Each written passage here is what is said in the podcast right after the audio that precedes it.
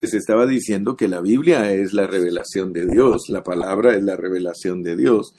Pero puede ser que nosotros tengamos muchos años estudiando y todavía no captemos lo que Dios nos quiere decir. Algo que me impresiona a mí tremendamente es Isaías 28:11, porque ahí dice que en lengua de tartamudos le hablaría a Israel y aún así Israel no entendería. Y el, lengua, el lenguaje de tartamudos, todos lo debemos de saber, es una repetición. Lenguaje de tartamudo es estar repitiendo las mismas sílabas hasta que se completa la palabra. Entonces la palabra de Dios es como lengua de tartamudo para nosotros. Él nos va a repetir y repetir y repetir conceptos y le va agregando, agregando, como el tartamudo. El tartamudo, por ejemplo, hasta un chiste nos ha contado el hermano Edwin Márquez cuando él dice que todo era felicidad mientras no sabían que lo que quería el tartamudo era jamón. Porque el tartamudo decía ja, ja, ja, ja, ja, ja. Pues todos empezaron a reírse. Pero él dijo ja, ja, jamón. Entonces dice, todo era alegría mientras no sabían lo que quería el tartamudo, pero cuando se dieron cuenta que el tartamudo lo que quería era jamón, se quedaron todos admirados. Pues Dios nos dice a nosotros que Él nos habla en lengua de tartamudo. Él nos va declarando su verdad cada día hasta que, hasta que nos dé completamente lo que quiere. Esa es la idea lo debes entender por medio de Isaías 28:11, porque en lengua de tartamudos hablaré a este pueblo y aún así no me oirán, dice el Señor. Fíjate, entonces nosotros necesitamos poner mucha atención, mucha atención. Porque hoy tenemos un capítulo 7 de Primera de Corintios frente a nosotros. Y este capítulo, mira cómo comienza en cuanto a las cosas que me escribisteis. Aquí el apóstol Pablo les va a contestar una carta. Los corintios en determinado momento le hicieron preguntas a Pablo por medio de carta. Y por eso él les contesta en cuanto a las cosas que me escribisteis. Bueno le sería al hombre no tocar mujer. Fíjese, fíjese hermano. Yo aprendí con mi suegro hace muchos años y él siempre me decía, mire, cuando usted estudie la Biblia, porque él fue un maestro de la Biblia, y él me dijo, cuando usted estudie la Biblia, siempre haga preguntas. Usted diga, ¿por qué Pablo escribió respecto al matrimonio después de el contexto de el versículo número 13 al 20. Fíjese, aleluya. Fíjese que nosotros podemos aprender la Biblia, pero si somos diligentes, si somos humildes, si somos atentos. Esta es la manera correcta de leer la Biblia. Fíjese cómo dice el 6.13. Las viandas para el vientre y el vientre para las viandas. Pero tanto al uno como a las otras destruirá Dios. Pero el cuerpo no es para la fornicación. Fíjese que el apóstol Pablo desde el capítulo 5 nos empieza a hablar de la fornicación. Mira cómo dice en el 5.1, de cierto se oye que hay entre vosotros fornicación. Ahora, noten que antes de contestar una carta que ellos le enviaron, él habla de la fornicación y habla de todas estas cosas negativas de los versículos 9 al 11 del capítulo 6, en donde claramente nos dice que si nosotros practicamos esas clases de pecados, que no vamos a heredar el reino. Y dos veces lo dice, mira, en el 9 dice, no sabéis que los injustos no heredarán el reino de Dios. Y luego en el versículo número 10 10 vuelve a repetir, ni los ladrones, ni los avaros, ni los borrachos, ni los maldicientes, ni los estafadores heredarán el reino de Dios. Y entonces, en los mensajes anteriores dijimos que eso corresponde a salvar nuestras almas. O sea que heredar el reino de Dios es salvar nuestras almas. Pero inmediatamente que el apóstol, inmediatamente después que el apóstol nos habla de la fornicación, es muy importante que veamos el versículo 13, pero el cuerpo no es para la fornicación. Y entonces ayer ya toqué un poquito acerca de lo que estaba pasando en Corinto. Resulta, hermano, que en Corinto, y por eso se recuerdan siempre de las palabras que yo les he enseñado, que son implicación, indicación y significación. Nunca las pierdas de vista, porque si no usas esas palabras, no vas a saber por qué Pablo empieza el capítulo 7 en cuanto a las cosas que me escribisteis. Bueno le sería al hombre no tocar mujer. ¿Por qué él dice esto? Y si seguimos leyendo, vamos a saber la implicación de estas palabras. Vamos a saber qué está indicándonos el apóstol. Al seguir leyendo sabemos de qué le escribieron. Miren de qué le escribieron. Dice, pero a causa de las fornicaciones, cada uno tenga su propia mujer y cada uno tenga su propio marido. El marido cumpla con la mujer el deber conyugal y asimismo la mujer con el marido. Entonces tú sabes que aquí solo hay una respuesta y es la única que podemos encontrar. Ellos, cuando le escribieron, debido a lo que él contesta, estaban quejándose con él de que sus maridos y sus esposas ya no tenían vida íntima. No tenían vida íntima. Sino, no dijera aquí en el versículo 5, no os neguéis el uno al otro. Mire, gracias a Dios hermano que el apóstol Pablo nos escribe respecto al matrimonio. Si ustedes tienen título en sus Biblias, miren lo que dicen en el título del capítulo 7. Yo tengo la Reina Valera Thompson. Hay algunas Biblias que no tienen títulos, pero los traductores le pusieron títulos después de leer y leer y leer los pasajes y muchos de los títulos son acertados. Algunos no están bien acertados pero aquí dice matrimonio y celibato. Matrimonio y celibato. Y pone principios rectores en el matrimonio. Entonces nosotros debemos de ver que Pablo, después de que nos habló bastante de la fornicación, y lo importante entender que el cuerpo no es para la fornicación, nos habla del matrimonio. Nos va a hablar de todo el capítulo 7, pero cubre, cubre más de 12 cosas, más de 12 principios. Cubre Pablo para que nosotros entendamos, y yo te lo quiero poner en una forma clara y sencilla, entendible. Yo quiero que tú veas que Pablo, al, hablar del matrimonio en el capítulo 7, después de instruirnos para qué es el cuerpo, porque el cuerpo es para el Señor, no es para la fornicación, y el Señor es para el cuerpo, después de hablarnos de eso nos habla de matrimonio. O más bien se puede decir que nos habla de dos cosas.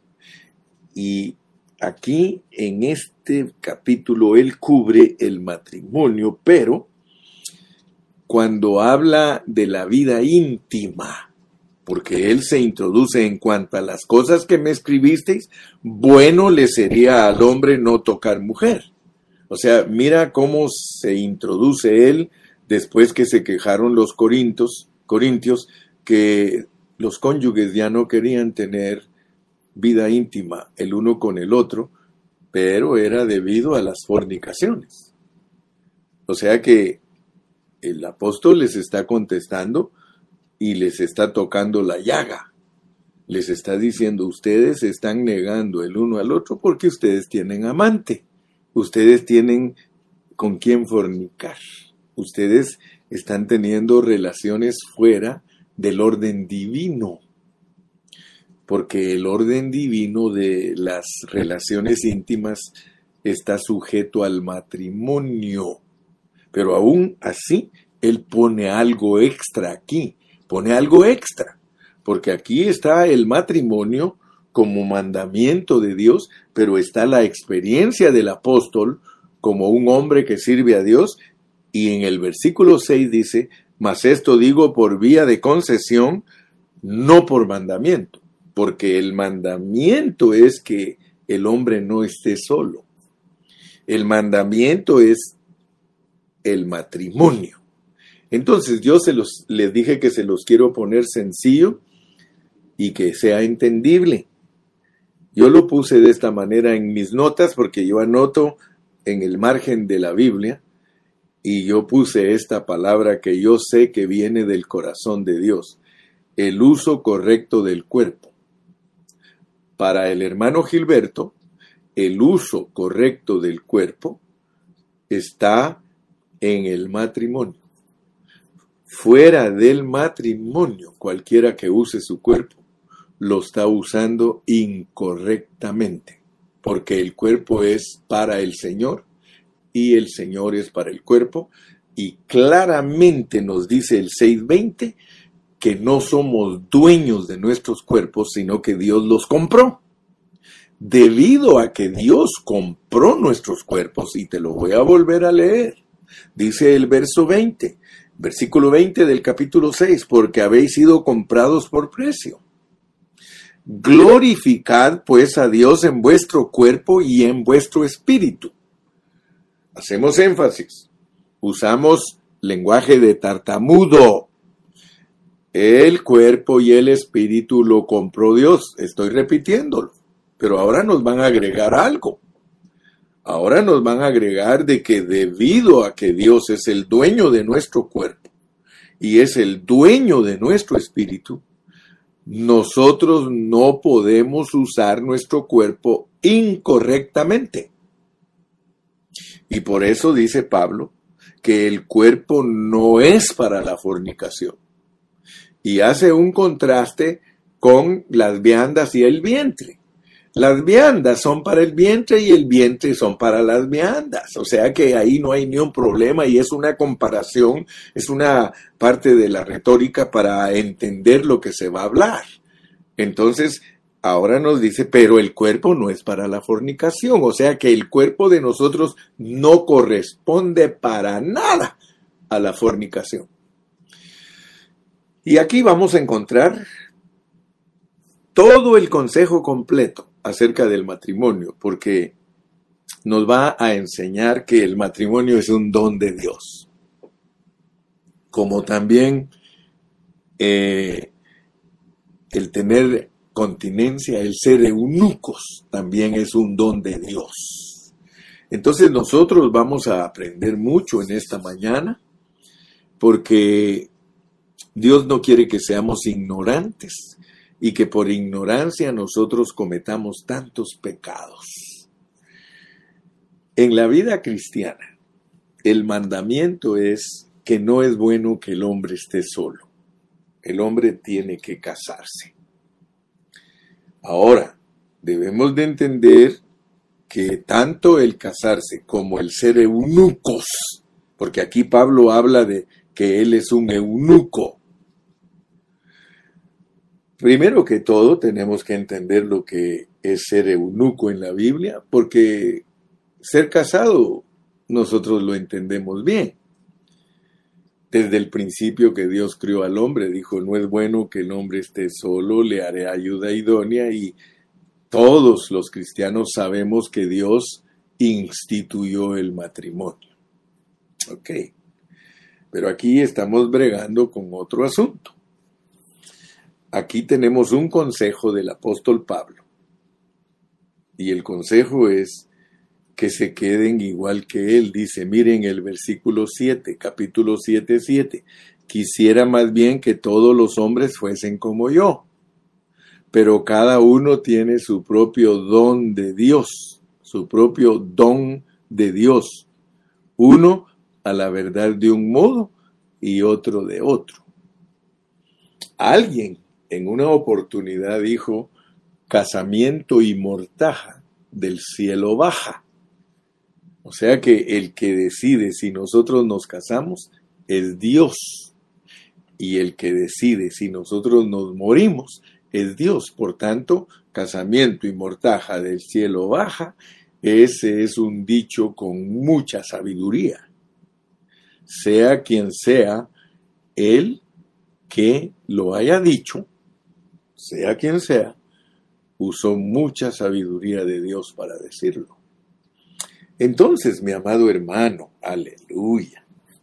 Fíjese que si los jóvenes entendieran estos mensajes, los jóvenes no se meterían en tantos problemas. Y nosotros los cristianos seríamos más puros. Pero debido a que nosotros no hemos asimilado la enseñanza correcta de Dios para el matrimonio y para el servicio de Dios, nosotros hacemos tantas cosas desordenadamente. Fíjate, la respuesta de Pablo, cuando él le dice a los corintios, bueno le sería al hombre no tocar mujer, eso implica que ellos estaban quejando con él de que sus esposas no querían tener vida íntima.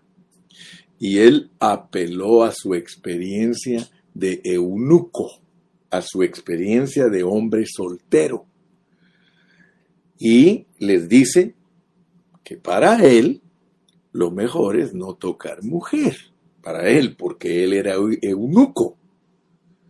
Y él tiene mucho cuidado porque en el versículo 6 dice, yo no estoy diciendo esto como mandamiento, yo estoy diciendo esto por vía de concesión. Si nosotros estudiamos las epístolas de Pablo en una manera adecuada y muy responsable y no somos los que dice Pedro que torcemos lo que él enseña, porque Pablo, perdón, Pedro claramente nos dice que los escritos de Pablo, los indoctos y los inconstantes los tuercen.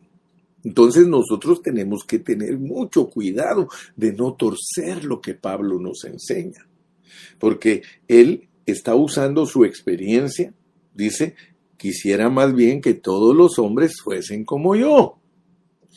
Pero cada uno tiene su propio don. Yo quisiera que nos fuéramos a Mateo. Yo me, recuerdo que en Mateo, en Mateo 19 hay unas palabras del Señor Jesucristo respecto a el celibato, a la abstenencia de usar mujer.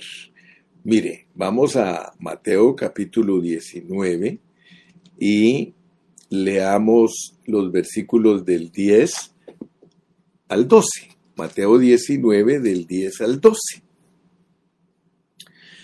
Dice, le dijeron sus discípulos, si así es la condición del hombre con su mujer, no conviene casarse. Entonces él les dijo, no todos son capaces de recibir el casamiento sino aquellos a quienes es dado. O oh, perdón, no son, no todos son capaces de recibir esto, el celibato, o sea, el, la abstinencia, el, el ser eunucos, sino aquellos a quienes es dado, pues hay eunucos que nacieron así del vientre de su madre. Y hay eunucos que son hechos eunucos por los hombres. Y hay eunucos que a sí mismos Asimismo, se hicieron eunucos por causa del reino de los cielos. el que sea capaz de recibir esto, que lo reciba. Fíjense pues. Habían eunucos, dice, que nacieron así del vientre de su madre. Uno de ellos, el más importante, nuestro Señor Jesucristo. Él era un eunuco. O sea que el Señor Jesucristo nunca se casó en la tierra. Más adelante vamos a ver por qué los siervos de Dios, por qué los siervos de Dios eran eunucos, por qué ellos eh, prefirieron dedicarse a las cosas de Dios. Hay decisiones en la vida que son fuertes. Y una decisión en la vida de ser fuerte es ser eunuco. Y el Señor Jesús, porque estas no son palabras de ningún apóstol, no son palabras de ningún profeta, son palabras que salieron de la boca de nuestro Dios, de nuestro Señor Jesucristo. Eunucos que nacieron así del vientre de su madre. O sea que ellos no escogieron, sino que Dios soberanamente porque así lo pone Pablo, dice que a cada uno le da un don. Soberanamente Él los preparó para que nacieran así, que nacieran eunucos. Pero habían otros que los reyes los hacían eunucos porque los castraban. Habían hombres que usaban los reyes para cuidar a sus esposas y entonces ellos castraban a esos hombres y los hacían eunucos. Entonces noten pues que hay eunuco natural que nace desde el cielo, ya viene como eunuco el Señor Jesucristo. Luego hay otros que los reyes los hacían eunucos para que no fueran a fornicar con las esposas de ellos y los castraban. Pero habían hombres como Pablo que ellos escogieron ser eunucos por causa de las cosas de Dios. Pero debemos tener mucho cuidado, porque el catolicismo enseña el celibato. Ustedes saben que el catolicismo pone a los curas católicos sin esposa a cuidar las parroquias. Pero el problema que tienen ellos es que no leen bien la Biblia. O sea que ellos tienen, la Iglesia Católica tiene ese gran problema que no estudia la Biblia bajo contexto para poder entenderla correctamente, porque pone hombres insujetos al deseo carnal. O sea que los curas está comprobado que a ellos los obligan a ser hombres en celibato. No es porque tengan el don, no nacieron así, tampoco los castraron. Yo creo que si los castraran, entonces sí les creeríamos que no quieren abusar de los niños y de las mujeres y todo. Entonces sí les creeríamos que se hicieron eunucos por causa de la Iglesia Católica si a todos los castraran. Y por eso es que han dado, han dado la, la idea, muchos católicos mismos han dicho a los curas hay que castrarlos porque pues ellos se supone que no usan mujer, pero el problema es que ellos no tienen ese don de, de sujetar su deseo. Y cuando uno no tiene el don de sujetar el deseo, es bien dañino, porque es mejor casarse y llevar el yugo del, del casamiento, llevar el yugo de, de ser eh, matrimoniado. ¿Por qué? Porque no hace daño a los demás. Y por eso, si los católicos entendieran bien la Biblia, los curas fueran casados y tuvieran sus hijos, porque eso los restringe, eso los hace que ellos verdaderamente se ocupen a su esposa, porque la esposa es la que siempre lo está cuidando a uno de marido. Si el cura tuviera esposa, ella no lo permite que ande ahí tan suelto con todas las mujeres y que se vaya a los bares y que se vaya a buscar y, va a fornicar. Me explico, ¿verdad? Yo, espero que tú estés poniendo atención en esta mañana a la palabra de Dios. La palabra de Dios. Entonces, lo que sucedió fue que el apóstol está contestando a una carta, pero él está introduciéndose, y fíjate bien, él es muy respetuoso con su cuerpo. O sea que Pablo era bien respetuoso con su cuerpo porque un eunuco debe de ser muy respetuoso con su cuerpo. Por eso él dice, en cuanto a las cosas que me escribisteis, bueno, le sería al hombre no tocar mujer, como yo no la toco. yo no la toco. Y yo por causa de, mire, Dios no iba a poner a Pablo de ejemplo de eunuco para enseñarnos estas cosas, porque él puede enseñar hasta del matrimonio, ¿sabe por qué? Porque él aprendió a respetar su cuerpo, porque él aprendió que el cuerpo es del Señor. Entonces los jóvenes tienen que aprender que su cuerpo es del Señor o para el Señor y el Señor para su cuerpo. Si a todos los jóvenes en todas las localidades nosotros les enseñáramos que su cuerpo es para el Señor y el Señor es para su cuerpo, entonces, entonces las cosas cambiarían con la juventud, porque ellos tendrían temor de estar usando incorrectamente su cuerpo. Nosotros podemos usar incorrectamente nuestro cuerpo. Aún masturbarnos es hacernos el amor nosotros mismos. Y eso es fornicación, porque estamos dándole uso al cuerpo a lo que no corresponde. Si nosotros los hombres nos ponemos a ver pornografía, nosotros le estamos dando mal uso a nuestro cuerpo porque estamos estimulando nuestra vista, estimulando nuestro cuerpo y nos vamos a excitar. Y entonces vamos a darle mal uso a nuestro cuerpo. Entonces los jóvenes tienen que aprender a darle el uso correcto a su cuerpo. El uso correcto que nos expone aquí el apóstol Pablo es por vía de matrimonio o por vía de ser eunucos. Pero no me puede decir a mí un muchacho que está sirviendo a Dios que es eunuco, si está participando de fornicación, ahí al ladito se va a fornicar. Quiere decir, hermano, que nosotros tenemos que entender entonces la enseñanza bíblica. Oh Señor Jesús, ayúdanos. Yo tengo una carga bien fuerte por la juventud, hermano, porque estas cosas nunca se las han enseñado a los jóvenes. Solo les dicen que no hagan esto, que no hagan aquello, pero no les dan la libertad, no les dan la verdad, no les enseñan la verdad. Yo fui muy bendecido ayer por mi hermano Ernie Hernández. Él puso en el comentario de ayer, puso, wow, lo estás, lo estás enseñando tan real, me dijo. Lo estás enseñando tan real. Sí, hermano, esa es la carga que yo tengo. Enseñar la realidad de la palabra. La realidad de la palabra es que los jóvenes pecan contra su propio cuerpo. Y vamos a entender lo que es pecar contra nuestro propio cuerpo. Pecar contra nuestro propio cuerpo es darle el uso incorrecto a nuestro cuerpo. El cuerpo no es para la fornicación. Hay muchos jóvenes que se dejan tocar de su novio. Las señoritas se dejan tocar de su novio. Y el novio siempre anda viendo cómo las toca, como, hermano, eso es un mal uso del cuerpo. El cuerpo no es para la fornicación. El cuerpo es para el matrimonio. El cuerpo es en donde únicamente el hombre puede usar correctamente su cuerpo, es en el matrimonio. ¿Por qué? Porque se vuelven los miembros de Cristo. Hermano, no vayas a creer que solo en tu espíritu eres Cristo y que no solamente en tu alma eres Cristo, eres Cristo en tu cuerpo, hermano. Eres Cristo en tu cuerpo. Yo te lo voy a volver a leer, hermano, porque a veces me dicen, ay, hermano, es que yo no creo que está bien aplicado. Dice el versículo 15, no sabéis que vuestros cuerpos son miembros de Cristo vuestros cuerpos son miembros de Cristo.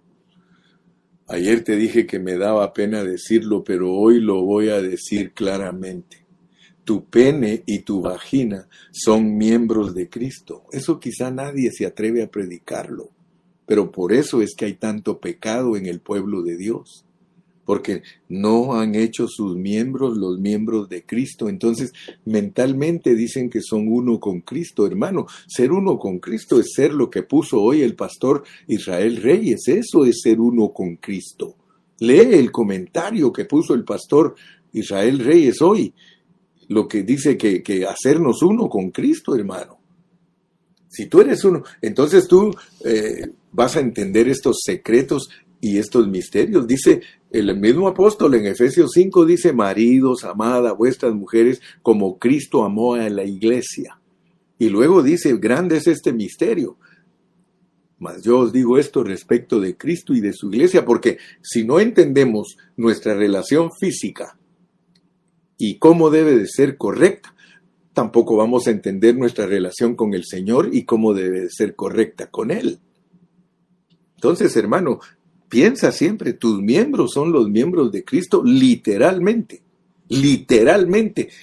Tus miembros son miembros de Cristo. Cristo ahora controla esos tus miembros. Entonces Cristo no se los va a dar a una ramera, dice.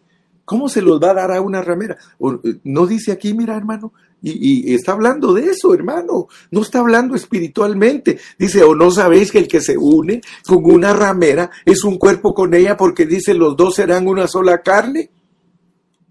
Por eso mira como dice aquí Pablo, dice, ¿no sabéis que vuestros cuerpos son miembros de Cristo, quitaré pues los miembros de Cristo y los haré miembros de una ramera?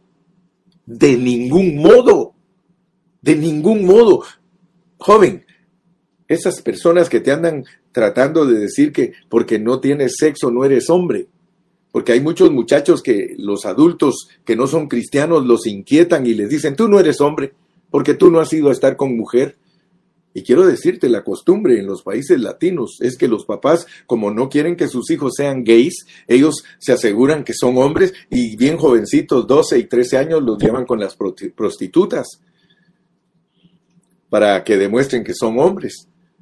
Hermano, a mí no me interesa demostrar que soy hombre, a mí me, me, me, encanta demostrar que soy hombre delante del Señor Jesucristo porque Él me hace hombre. Un verdadero hombre es un hombre que está en Cristo, hermano y sus miembros se los ha dado a Cristo. Eso quiere decir lo que dice aquí en, 5, en 6.17, pero el que se une al Señor, un espíritu es con él. Entonces, mi amado joven, porque esta, esta predicación es bastante para ti, pero también para los adultos, es de que tu cuerpo debe de tener un uso correcto. Señorita, tu cuerpo tiene que tener un uso correcto, porque dice que es tu cuerpo son los miembros de Cristo. Aleluya. Entonces, creo que me vas a ir entendiendo. En cuanto a las cosas que me escribisteis, bueno le sería al hombre no tocar mujer. Pero a causa de las fornicaciones, ¿te das cuenta que era por las fornicaciones? Cada uno tenga su propia mujer y cada uno tenga su propio marido y cada una tenga su propio marido el marido cumpla con la mujer el deber conyugal, o sea que ellos no estaban cumpliendo con el deber conyugal, y asimismo la mujer con el marido. La mujer no tiene potestad sobre su propio cuerpo, sino el marido. Ni tampoco tiene el marido potestad sobre su propio cuerpo, sino la mujer. Aquí hay otro asunto que corresponde a nuestro cuerpo. El cuerpo de tu marido, hermana, es tuyo y el cuerpo tuyo es de tu marido. ¿Por qué? Porque el dueño de tu cuerpo dice que así debe ser, por medio de Pablo. El dueño de tu cuerpo, el que compró tu cuerpo, porque tu cuerpo no es tuyo. Tu cuerpo no es tuyo. Cualquiera que me diga a mí que puede hacer con su cuerpo lo que quiera, está usurpando. Cualquier mujer que dice, ah, es mi cuerpo y puedo hacer lo que yo quiero con ella. El cuerpo no es para, para la fornicación. Y fíjate pues, hermana, porque aquí cubre hasta en la manera de que te vistes. La manera que te vistes. Si tú no te vistes como una mujer cristiana, te van a desear los hombres, y eso es fornicación. Estás prestando los miembros de Cristo para que otro peque. Y ese, aunque no te diga ni lo conozcas, ya fornicaste porque dice la Biblia que si un hombre desea a una mujer en su corazón, ya adulteró con ella en su corazón. Entonces, a mí no me vayas a decir que tú te vistes para tu marido y que tu marido es el que te deja que te vistas así, entonces tu marido no ha entendido que el cuerpo tuyo es de él y el de él es tuyo y no ha entendido que el cuerpo tiene un uso correcto. Cualquier marido que le permite a su mujer que ande enseñando todo su cuerpo, la forma de su cuerpo, ese marido todavía no ha entendido que el cuerpo no es para la fornicación. Aquí en estos versículos de hoy, yo quiero decirte, yo tomé mis notas y yo escribí, el apóstol, al proceder después del capítulo 6 al 7, está contestando las preguntas que le hicieron respecto a la relación que hay entre un hombre y una mujer. ¿Sí? Dice, ellos hacen bien si permanecen en esa relación en el orden que Dios lo ha establecido por medio de su Espíritu Santo. Por medio de su Espíritu Santo. Yo quisiera en esta mañana que tú comentes algo. Comenta algo, por favor. Por ejemplo, Gustavo ya puso por lo menos santo. La hermana, su esposa de él, puso, oh Señor, redarguye los corazones, habla, Padre, es palabra del Señor. Claro que es palabra del Señor. Sí, Hermelinda Montalvo, ayúdanos, Señor Jesús. Hermano, de veras, yo le quiero decir que si nosotros no tenemos cuidado, nosotros nos volvemos una iglesia llena de fornicarios. Nos volvemos una iglesia llena de adúlteros y lo más tremendo, hermano, es que nos podemos perder dentro de la iglesia. No perder para ir al lago de fuego, porque eso no lo entienden muchos, pero sí podemos perder la grande bendición de heredar el reino de Dios. Ayer puso Manuel, estos mensajes son para heredar el reino de Dios. Hoy nos dice, si no atendemos esta palabra, mira cómo dice aquí, si no atendemos esta palabra, a ver cómo me puso aquí yo había visto que Manuel me puso algo aquí. Eh, si no atendemos esta palabra, ¿cómo pusiste Manuel? Estoy buscando tu comentario. Bueno, ya ahí ustedes lo pueden leer, pero dice Manuel, sí, si no atendemos esta palabra para obedecer a Dios, tendremos caos en nuestras congregaciones. Sí, hermano. Yo quiero llamarle a esos hermanitos, a esos jovencitos y esas jovencitas que sus papás son bien entregados a Dios y ustedes andan enseñando todo su cuerpo, jovencitas. Sus papás entregados al Señor y temerosos de Dios, pero no les pueden decir nada porque ustedes siempre se enojan. Si sus papás les dicen que se vistan decentemente, ustedes creen que, ah, mi papá es viejo, mi papá es anticuado, mi papá no sabe, Claro que tu papá sabe. Justo dice, amén, Pastor Carrillo, palabra de Dios. Sí, yo estoy hablando palabra de Dios, pero que no se atreven muchos a darla. ¿Sabe por qué? Porque si no experimentamos a Cristo, ¿cómo vamos a poder predicar estos mensajes? Es hasta que experimentamos a Cristo y estamos en la vida de Cristo y viviendo la vida de Cristo que Él nos usa para poder traer a todos a la realidad. De lo contrario, estamos ahí como echándole una manita de gato a los hermanos, un su make-up, poniéndoles ahí una pinturita para que no se miren tan mal. No, mi hermano. La palabra de Dios es dura, la palabra de Dios es fuerte y se tiene que predicar tal como la predicó el apóstol Pablo.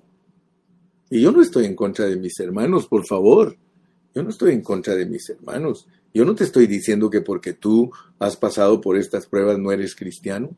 Yo no estoy diciendo que una hermana que se viste sensual no es cristiana, hermano, como muchos que, ah, es hija del diablo. No, hermano, son hijos de Dios que son irresponsables y tercos y que no se sujetan a la palabra de Dios. Sí, tanto joven hermano que divaga, tanto es este mensaje hermano, por eso dice, mire, mire cómo dice aquí y quiero que lo lean conmigo, el versículo 8. Digo pues a los solteros y a las viudas, que bueno les fuera quedarse como yo. Entonces, ¿a quiénes él les está contestando primera, primariamente? A los solteros y a las viudas. A ellos les está diciendo, miren, miren, miren, bueno sería que ustedes no toquen mujer, bueno sería que usted mujer no toque hombre, si es soltero y es viudo. ¿Por qué? Porque lo mejor es, lo mejor es servir al Señor con integridad. No estar pensando, mire, gracias a Dios, gracias a Dios por todos los jovencitos que sí han entendido que ellos tienen que prepararse antes de casarse. Hay mucho que hablar de este tema, no me quiero extender, ya estoy terminando el día de hoy, pero quiero decirles, quiero decirles, por favor, a todos los jóvenes, dedíquense a sus estudios, gradúense primero y luego después piensen en casarse. Pero quiero dar un consejo para los jóvenes respecto a si se quieren casar. Respecto a si se quieren casar. El mandamiento de Dios es que los hombres se casen. Y si Dios te dio el don para casarte, Dios no te va a dar el don de ser eunuco. Porque quiero recordarme de un amigo con quien yo trabajaba, que ese amigo con quien yo trabajaba, él me decía, es que yo creo que yo no nací para el matrimonio, porque ya se iba casando cuatro veces. Y por eso me dijo, yo creo, pastor, que yo no nací para el matrimonio. Le dije, sin vergüenza eres tú, le digo. ¿Cómo me vas a decir tú a mí que eres eunuco? Si cualquier cosa te dejas de una mujer y antes de coger otra ya estás eh, con otra teniendo vida íntima, ¿cómo me vas a decir a mí que tú no fuiste destinado para el matrimonio si ya llevas cuatro? Una persona que es destinada para ser eunuco, ella se abstiene por causa del Señor. Entonces, por favor, escuchen bien los solteros. Escuchen bien, porque dice, digo pues esto a los solteros y a las viudas. Para ellos es, para los solteros y las viudas. Entonces yo les aconsejo, solteros, abran bien los ojos, abran bien los ojos respeten a sus padres antes de andar con una muchacha, abran bien sus ojos para ver con quién andan, porque hoy día, hermano, hoy día, muchos muchachos son diabólicos y las muchachas no se dan cuenta.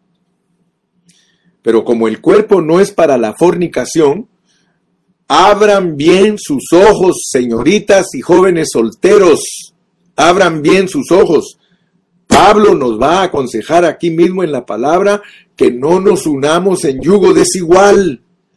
Tú puedes prestar tus miembros de Cristo porque tú eres cristiano y se los puedes prestar al diablo. Si tú eres novia de un muchacho que no es cristiano y está tocando tu cuerpo antes de casarse, él está tocando, él es el diablo que está acariciando los miembros de Cristo. Por eso es peligroso. Abre bien tus ojos. Abre bien tus ojos para saber con quién Dios te va a permitir casarte, si es que no eres eunuco. Si eres eunuco, bueno es que no toques mujer y que sirvas a Dios de todo corazón. Pero si no eres eunuco, porque no te dio Dios ese don, entonces tienes que casarte. Y para casarte tienes que abrir bien los ojos, porque no se puede uno casar con cualquier persona. Los que se casan con cualquier persona inmediatamente se divorcian. No duran esos matrimonios. ¿Por qué? Porque se casan con personas que Dios no quería que se casaran. El matrimonio, tampoco ya una vez casado, ya no tienes que abrir los ojos, ciérralos. Ya una vez te casaste, Cierra los ojos y deja de estar hablando de tu mujer y deja de estar pensando que si no era la correcta con quien te casaste o que no es el correcto con quien te casaste. Cierra los ojos porque ahora que ya estás casado, dice la Biblia, no te separes de tu marido aunque no sea cristiano. Wow. Yo creo que Dios nos va a enseñar mucho a través del capítulo 7 de Primera de Corintios, hermano. Creo con todo mi corazón que Dios nos quiere abrir nuestros ojos para ser irreprensibles en la venida de Cristo. Por eso Dios nos está abriendo su palabra. Por eso Dios nos está exhortando. Por eso Dios nos está llamando a una vida de santidad, hermano. Y que nuestros jóvenes sean instruidos en nuestras congregaciones para que no sean adúlteros y fornicarios. Porque nuestros jóvenes están participando en tocar ahí en la alabanza, están participando en eso y andan muy, pero muy mal y muy perdidos. Que Dios nos ayude, hermano. Que Dios tenga misericordia de nosotros yo le doy gracias a Dios, hermano, porque Dios me ha llamado a mí a predicar su palabra. Y no me, importa que no me quieran por predicar la palabra, porque yo sé que cuando uno predica la santidad de Dios y la pureza de Dios, no es muy apreciado por los liberales. Perdón. Que Dios te bendiga. Despídete con una, un buen saludo.